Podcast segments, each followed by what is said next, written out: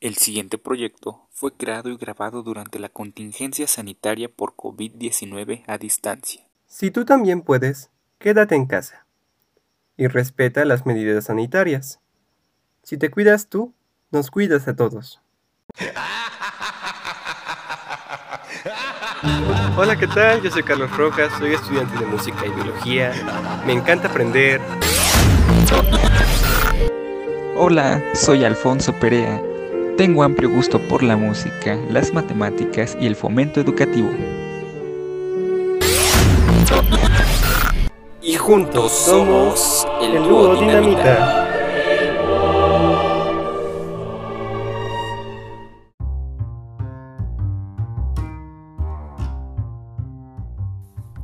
Hola, ¿qué tal? Me alegra mucho darles la bienvenida a un nuevo episodio de este podcast. Tenía bastante tiempo que no nos escuchaban, ¿verdad? En esta ocasión, tenemos preparado algo muy especial para ustedes, muy acorde a estas fechas llenas de tradiciones, y que si son amantes del terror y del misterio, eso les encantará. Pero antes me gustaría invitarlos a que nos sigan en nuestras redes sociales, para que puedan estar al pendiente de todas las novedades y lanzamientos que tengamos en un futuro. Así como para participar en las dinámicas que estaremos organizando. Nos pueden encontrar en Facebook como el Dúo Dinamita. En Instagram estamos como Duodina. Y también pueden encontrar nuestro podcast en algunas plataformas de streaming como Spotify, Google Podcast y Anchor, entre otras. Aprovechando la oportunidad, quisiera darle las gracias a todas las personitas que participaron en la última dinámica de Instagram y decidieron las dos historias de las cuales tratarán en este capítulo. Sin más que decir, comenzamos.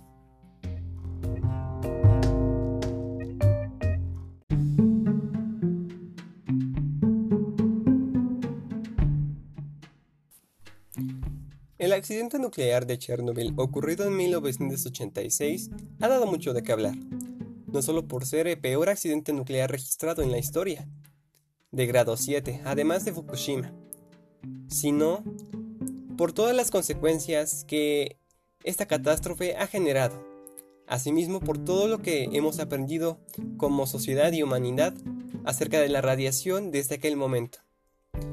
Sin embargo, ¿tú qué pensarías si yo te dijera que los, efectos y las consecuencias de la radiación de Chernobyl se lograron sentir en México?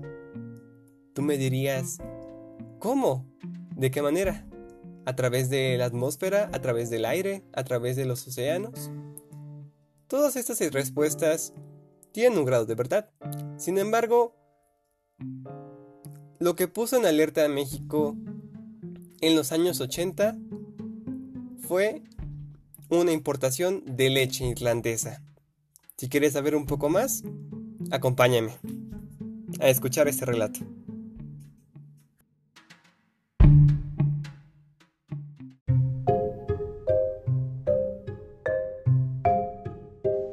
Bienvenidos a un nuevo capítulo. En esta ocasión hablaremos de las Poquianchis, aquel sobrenombre que llevaban este grupo de hermanas que se convirtieron en unas asesinas seriales en México. Antes de comenzar, quiero comentarte que el contenido que vas a escuchar a continuación es de carácter explícito, por lo cual se recomienda tener discreción con audiencias sensibles o menores de edad.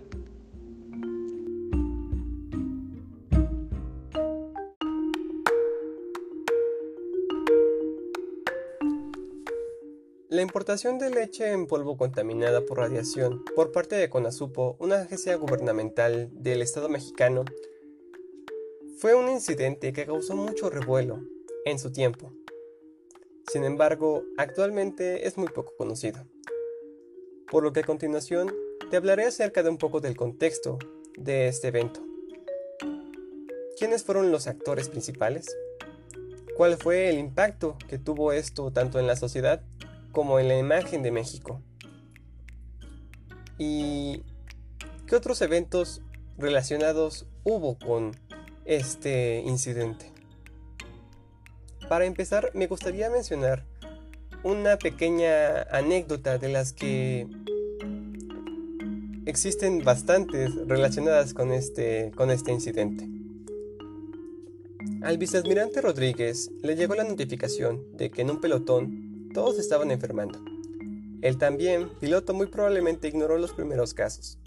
Pero llegó un momento en el que prácticamente todo el batallón de infantería de Marina de la tercera zona naval, con sede en las bajadas Veracruz, estaban enfermos. Rodríguez pensó que no estaba de más preguntar qué ocurría. Cuando preguntó al comandante de batallón de apellido Insunza, se le dijo que todos estaban enfermos del estómago. Bueno, tendría que ser algún alimento. ¿Las verduras? No. Lechugas? Tampoco. Uno a uno, Insunza y Rodríguez descartaron cada alimento como fuente de intoxicación. Entonces llegó el atole. El vicealmirante Rodríguez pensó que el atole estaba hecho de leche bronca, pero eventualmente descubrió que la leche provino de un comprador, que en realidad la había obtenido ilegalmente de la aduana. El vicealmirante cuenta a Excelsior y a Proceso que le pasó por la cabeza contactar a su viejo amigo, el físico Miguel Ángel Valdovinos, el entonces jefe de laboratorio de la planta nucleoeléctrica de Laguna Verde, a 70 kilómetros del puerto de Veracruz. Cabe destacar que es la única planta de energía nucleoeléctrica con la que cuenta México, para investigar muestras de leche, en este caso. Rodríguez comenzó a relacionar la leche contaminada con el gigantesco accidente que inundaba las noticias desde hace casi un año. Lo conocí, a Valdovinos, claro, porque éramos amigos y jugábamos ajedrez, mucho más joven que yo. Desde que era estudiante nos llevábamos bien, incluso porque nos tocó participar y estar él como jefe del grupo del Estado Mayor, que hizo plan de la defensa de la nucleoeléctrica y luego el plan de emergencia de radiológica externa. El viceadmirante no debió haber creído cuando alguien le dijo que la leche provino de Irlanda del Norte, uno de los países presuntamente infectados por la nube de elementos radioactivos que bajó que viajó de la Unión Soviética a casi toda Europa. Pero la conclusión de Valdovinos confirmó los peores temores del viceadmirante. La leche tenía extraordinarios niveles de berkeles. Sumaban en total 375 berkeles por kilogramo de cesio 37, una sustancia altamente radioactiva, cuando el límite era de 50. Pero iremos más adelante, más adelante a ese punto. Como humanos somos resistentes a cierta cantidad de radiación, de forma que científicos y organizaciones de todo el mundo constantemente trabajaban en encontrar cuáles son los límites de exposición que pues podemos permitir a la radiación que encontramos por doquier, sobre todo la ionizante, aquella que puede alterar enlaces naturales de nuestras moléculas y entre otras cosas provocar cáncer. Pero el accidente nuclear de Chernobyl fue un evento que provocó la explosión accidental de radiación más catastrófica de la que tenemos memoria y de la cual se desconocía su magnitud durante los días más cercanos a la fecha de explosión. En medio de toda esa confusión de los días siguientes, gobiernos enteros, personificados por científicos destacados, comenzaron a trabajar inalcanzablemente para saber cuánto de cesio, de estroncio y de otros elementos habían de determinar como no dañinos en los alimentos. A más de 2.000 kilómetros del sitio del incidente, una nube radiactiva logró dispersarse a lo ancho de toda Europa, hasta Irlanda del Norte. No mucho habría pasado si la radiación permaneciera en el aire, sin embargo, durante su paso en Irlanda una lluvia se precipitó con fuerza, acumulando radiación en tierra y eventualmente en alimentos cultivados y en animales, cuya principal fuente de alimentos son los pastizales. La radiación se las arregló para contaminar todo a su paso, y estaba en vía de atravesar el gran charco.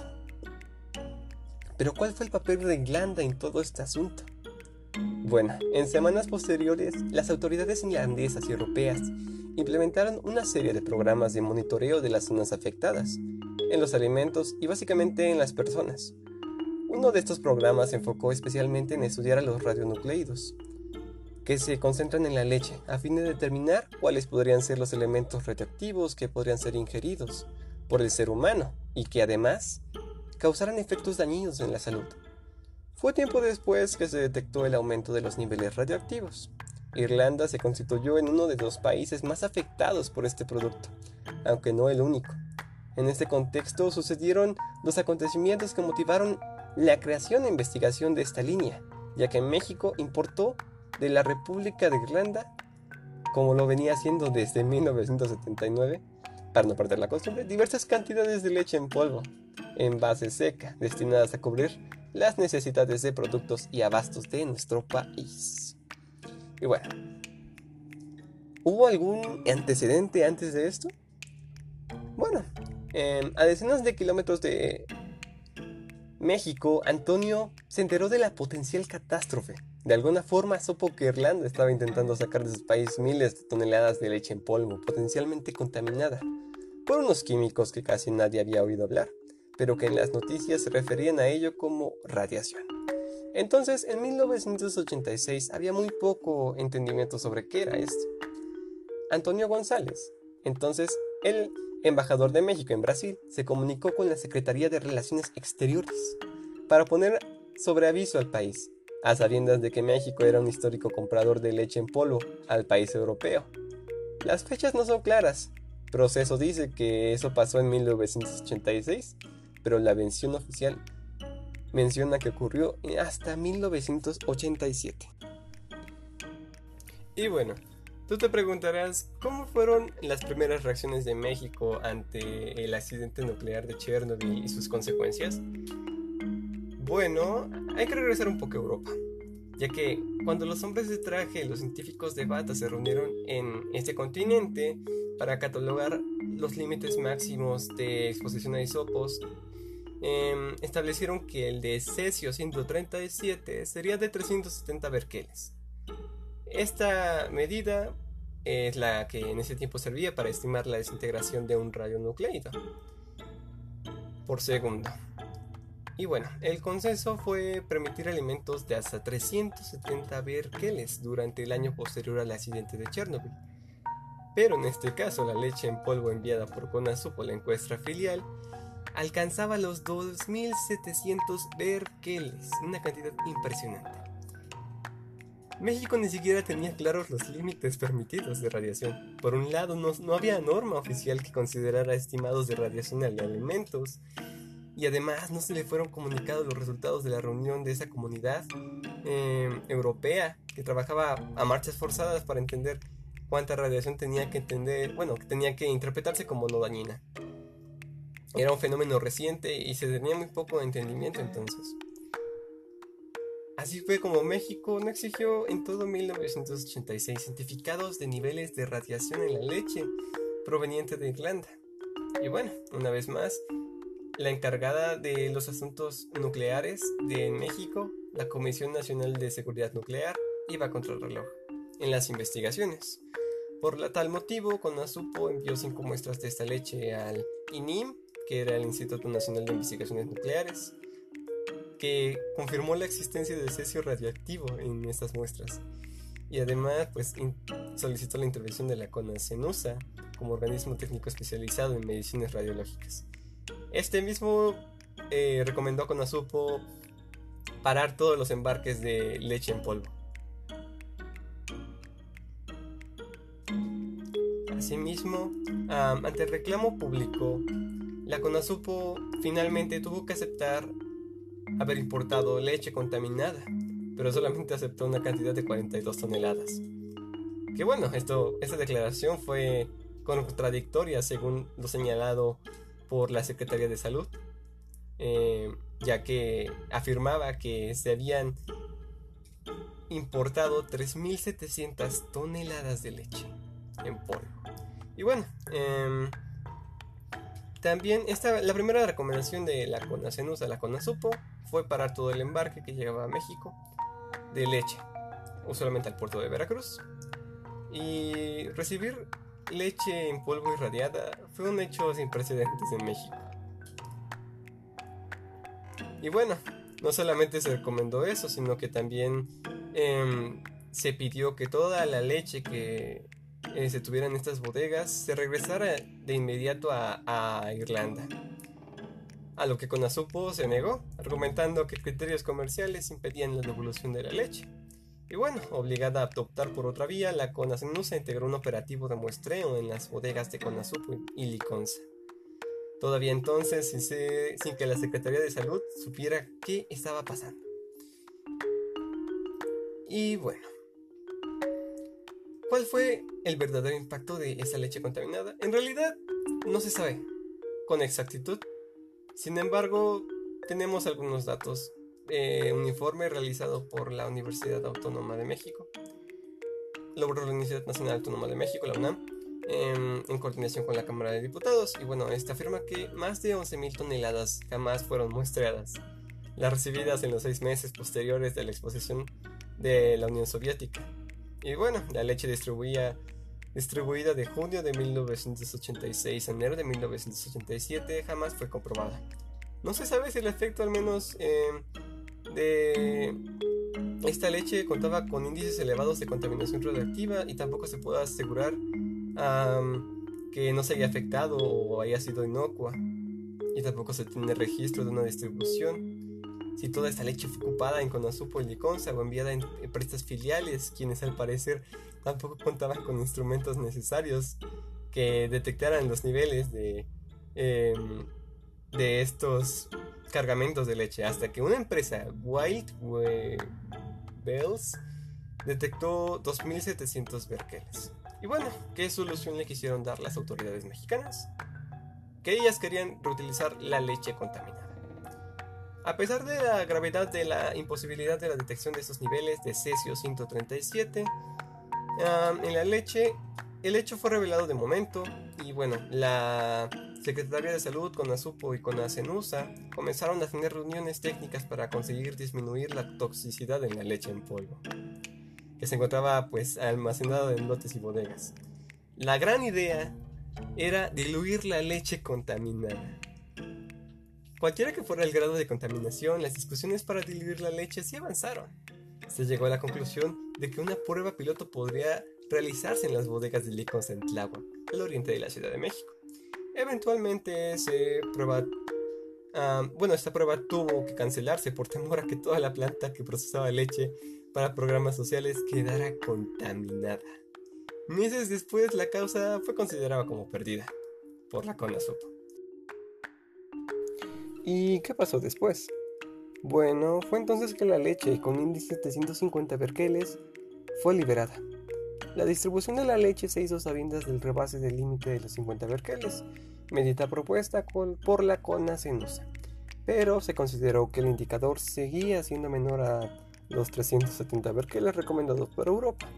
Así fueron en total 2.436 toneladas, las comercializadas en lotes de los que no se clasificó su destino. Adicionalmente hubo otras 1.497 toneladas de leche en polvo, que rebasar los 370 berkeles permanecieron en bodegas, hasta que México encontrara qué rayos hacer con ellas. Y bueno, este asunto no quedó hermético ante la opinión pública en las investigaciones, ya que el 21 de enero de 1988, una organización ecologista le dio la vuelta al tema y tomó desprevenido al gobierno mexicano. Ese día, la organización ecologista, el Grupo de los 100, denunció en conferencia de prensa la compra de leche contaminada por parte de CONASUP y exigió la devolución inmediata a Irlanda. Esa fue la primera vez que la opinión pública se dio cuenta que el gobierno mexicano llevaba más de un año recibiendo leche contaminada por el accidente de Chernóbil. No hay información oficial sobre que esta conferencia haya acelerado los procesos, pero debió hacerlo. No más de un mes después, el 18 de febrero, por fin la Secretaría de Salud ordenó oficialmente toda la devolución de leche que hubiera sido encontrada contaminada, por encima de los 370 berkeles a Irlanda. El escándalo fue tal que la presión no cesó durante los siguientes años. Tomó una década, pero la indignación, los rumores y las nada infundadas sospechas hizo que eventualmente una investigación formal iniciara a cargo del Congreso de la Unión. La conclusión del reporte iniciado por esta investigación llegó en 1999, en forma de cinco tomos, con informes parciales de varias líneas de investigación. Entre los resultados está que eh, la CONASUPO sí fue responsable de importar leche contaminada y que lo hizo con conocimiento de causa. Además, se contribuyó, bueno, se concluyó que la CONASENUSA intentó de inmediato regresar toda la leche contaminada, pero los criterios comerciales establecidos por la CONASUPO impidieron esta devolución. Cabe destacar que ninguna de las personas fue procesada por el caso hasta el día de hoy.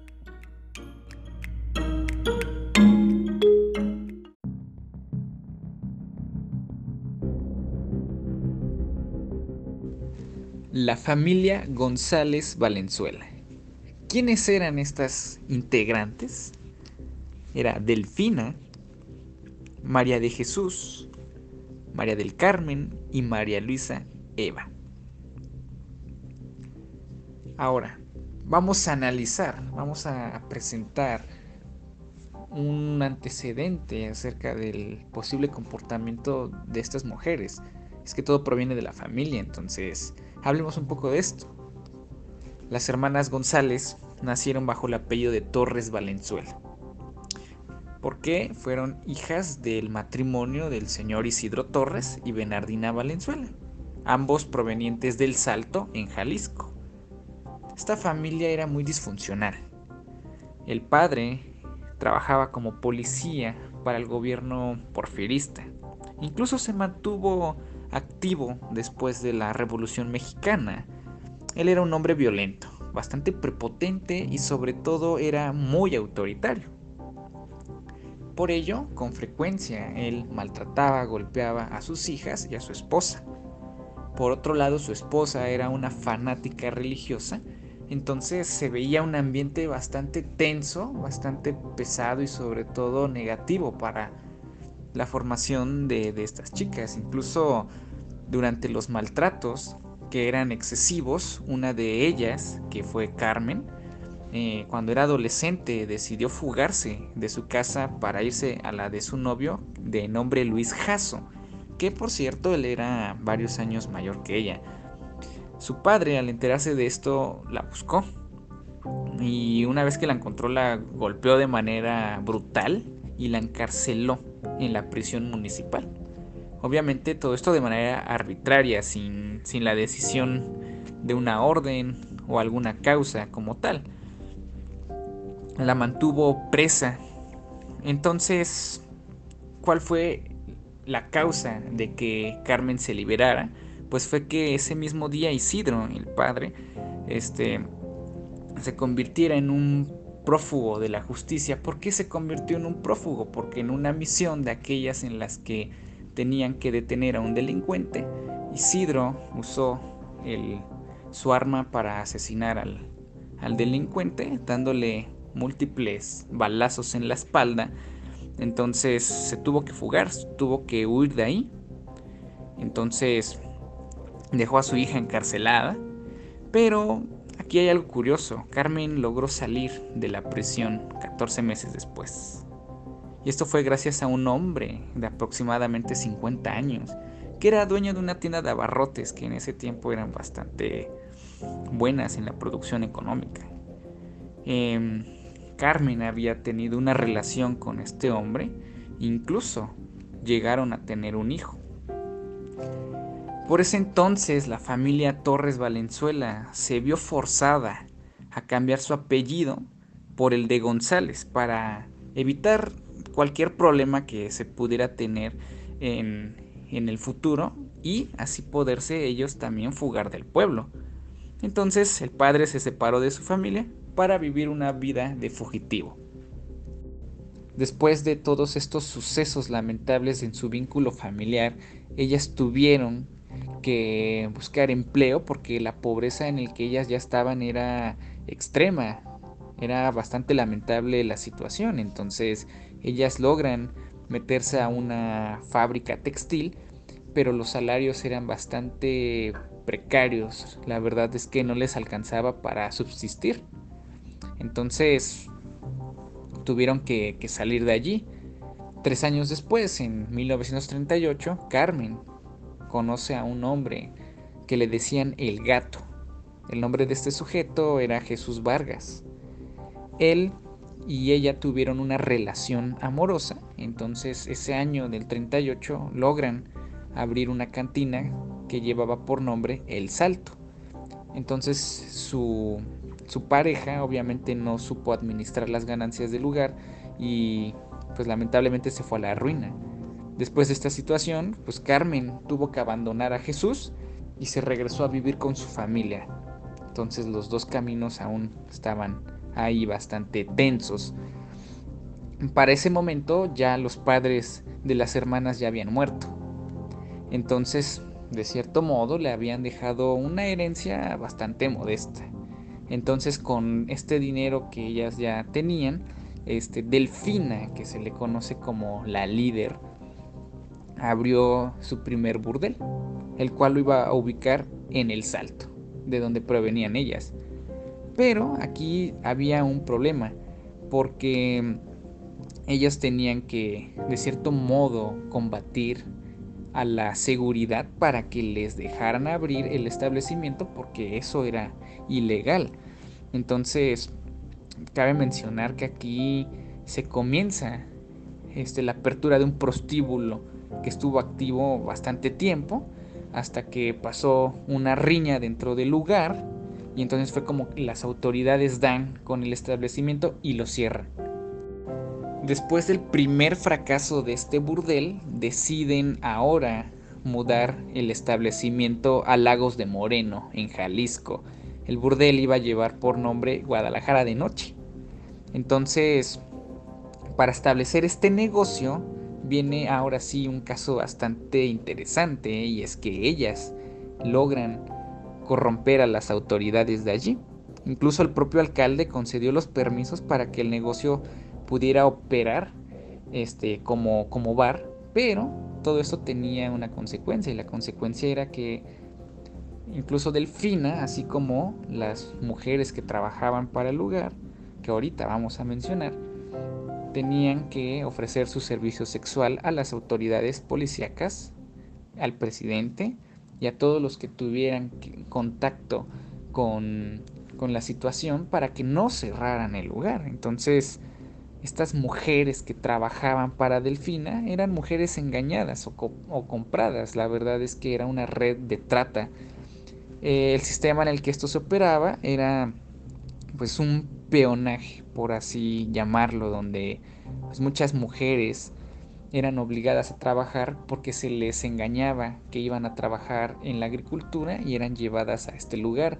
Muchas de ellas eran jóvenes, menores de edad, y vírgenes. Es por ello que incluso eh, las usaban para violarlas y si ellas se negaban, obviamente iban a tener problemas. Si estas chicas que estaban en el establecimiento ya reclutadas se negaban, pues obviamente eran golpeadas, eran torturadas de cierto modo. Entonces es donde aquí la corrupción empezaba a ser más evidente. Eh, las técnicas para lograr instalar este prostíbulo Primero era la amistad total con las autoridades para estar en una protección constante. Muchos de ellos incluso eran sus amantes, ya que habían instalado estos sitios, las poquianchis contrataban personas que recorrieran la república. Y cuando estas personas las recorrían, buscaban ahora sí a las niñas de 12 a 15 años de edad que como lo mencioné por medio de la extorsión, incluso el engaño, pues ellas eran llevadas ahí al cautiverio para ser prostituidas. Incluso la Secretaría de Salud emitía tarjetas de control que eran falsas, que utilizaban las poquianchis para poder presumir que sus muchachas estaban sanas, aunque esto fuera totalmente una mentira.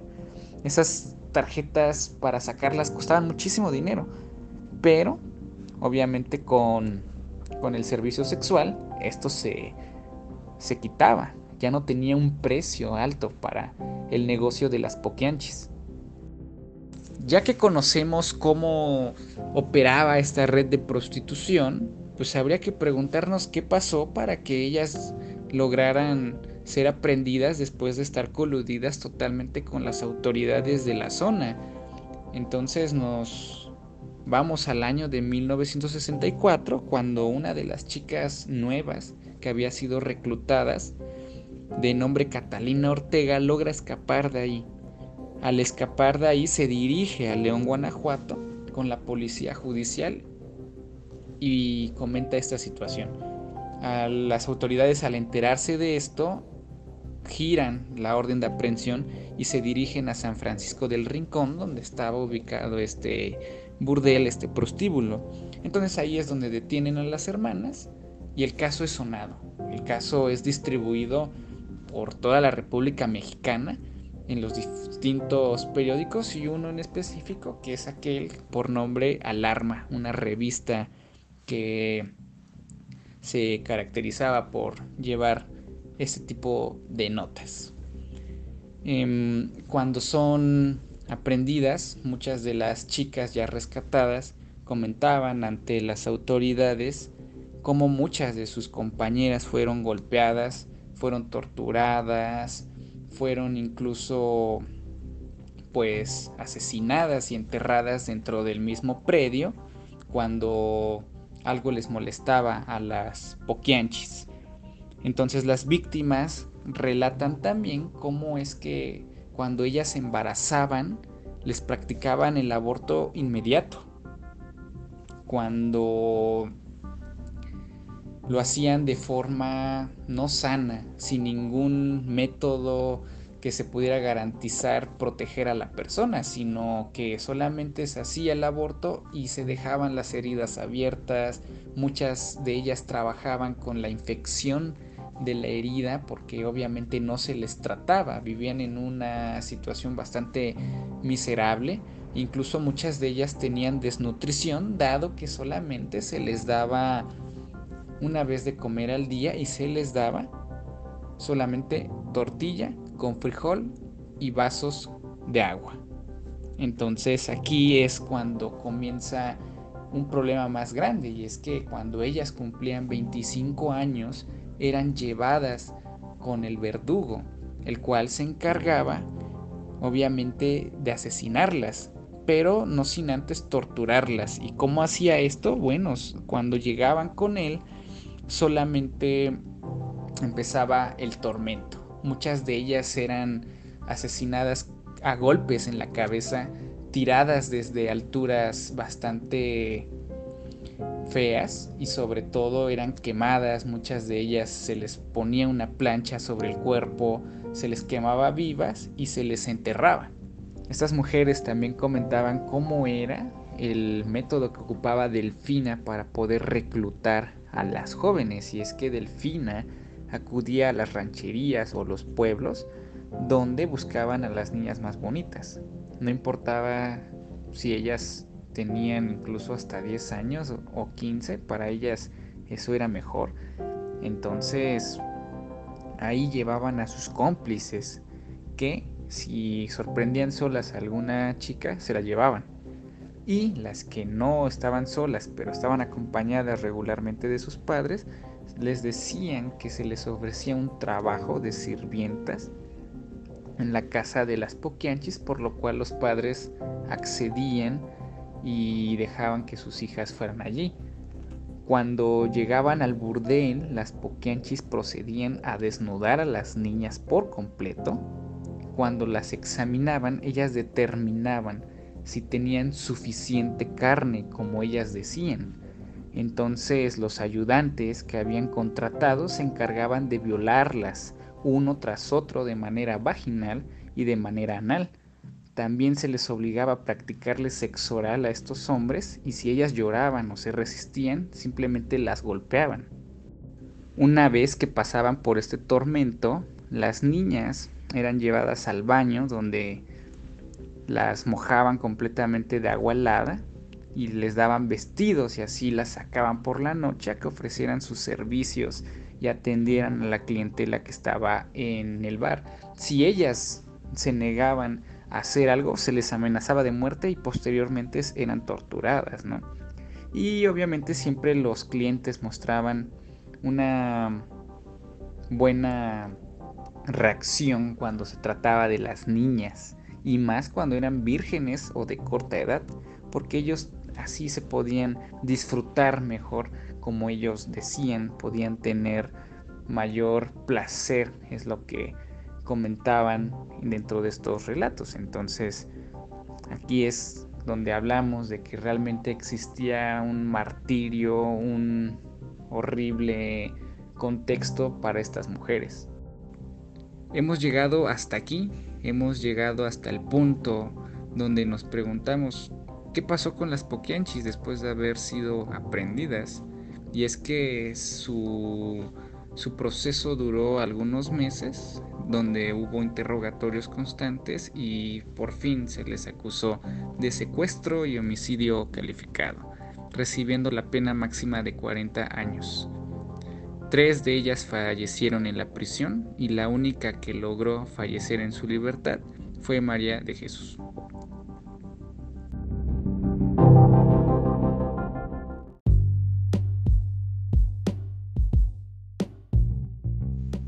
Muy bien, hemos llegado al final. Seguramente quedaste impactado con alguna de estas dos historias, así como lo hicimos nosotros. ¿Y tú conocías estas historias? ¿Cuál te gustó más? ¿Por qué?